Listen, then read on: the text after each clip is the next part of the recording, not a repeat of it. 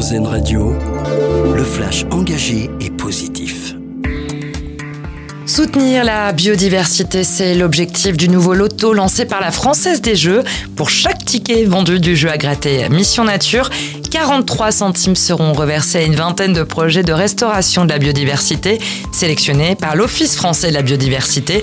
Euh, parmi les plus symboliques, la sauvegarde des mangroves du Lamentin, la réhabilitation des populations de tortues d'Hermann dans le Var, euh, le sauvetage de l'herbier de Posidonie ou encore le retour du plus grand rapace d'Europe, le gypaète barbu. Un troisième convoi d'aide humanitaire est entré ce matin dans la bande de Gaza.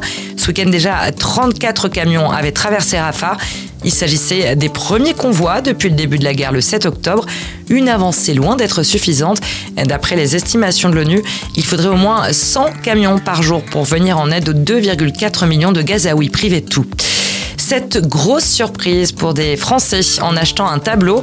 Des collectionneurs tricolores ont acheté une œuvre sur Internet, mais après expertise, il s'agit en réalité d'un portrait de Marie-Madeleine du peintre et architecte italien de la Renaissance Raphaël, un tableau considéré comme un chef-d'œuvre.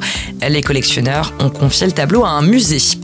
Uber prend de la hauteur. La multinationale américaine lance aujourd'hui Uber Balloon qui propose à ses clients de décoller en montgolfière. Une nouvelle fonctionnalité qui reste toutefois limitée puisqu'elle ne permet pas de se rendre au travail ou de rentrer de soirée en montgolfière, mais simplement de faire une balade touristique au-dessus d'une région turque réputée pour ses paysages magnifiques. On termine avec notre dossier solution. C'est à lire sur notre site erzen.fr. Une formation gratuite pour mieux dépister le cancer du sein. C'est ce qui est proposé par l'association Bel et Bien dans le cadre du mois d'octobre rose. Une formation en ligne qui passe par une application pour reconnaître les signes inquiétants à surveiller.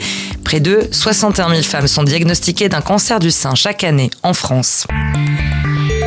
Une autre vision de l'actualité.